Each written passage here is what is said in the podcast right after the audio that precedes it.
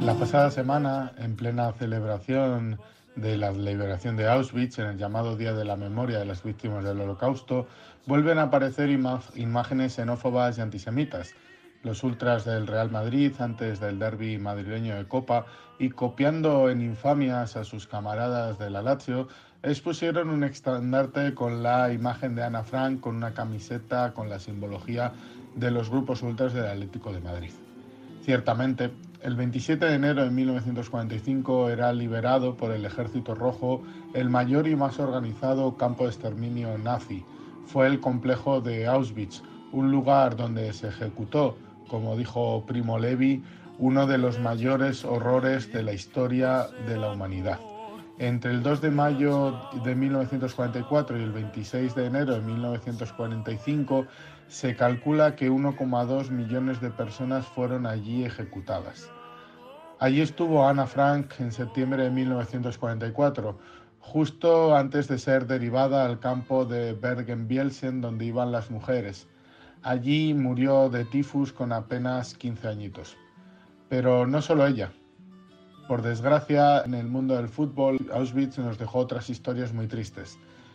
Empezamos por Julius Hirsch, eh, que llegó a ser un héroe nacional con Alemania, jugó los Juegos Olímpicos de 1912, volvió vivo de la Primera Guerra Mundial con la condecoración de la Cruz de Hierro y fue jugador del Karlsruher. Su pecado, ser judío y vestir la camiseta de la Mannschaft. Arpas Waits fue uno de los grandes preparadores de la primera mitad del siglo, del XX. En 1930 ganó el Scudetto con la Ambrosiana Inter, con tan solo 34 años. Todavía hoy es el entrenador más joven en ganar un Scudetto.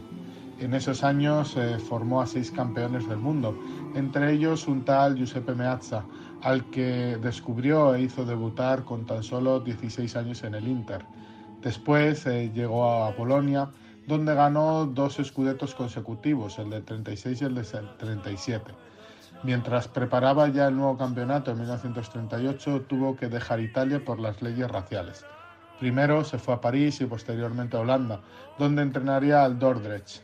Ahí fue capturado por los nazis y llevado al campo de concentración de Auschwitz. El 31 de enero de 1944, el que era el mejor entrenador de fútbol de toda Europa fallecía en Auschwitz víctima del Holocausto, sin dejar ningún rastro de su brillante legado. Muchas historias se encuentran entre los barracones de la muerte que los eh, nazis construyeron para exterminar a todos aquellos que no entraban en sus planes. Algo que no debemos olvidar, pero mucho menos hacer mofa o ideología del odio. Esperemos que estas imágenes vayan desapareciendo de nuestros estadios y sean condenadas para toda opinión pública y las autoridades pertinentes.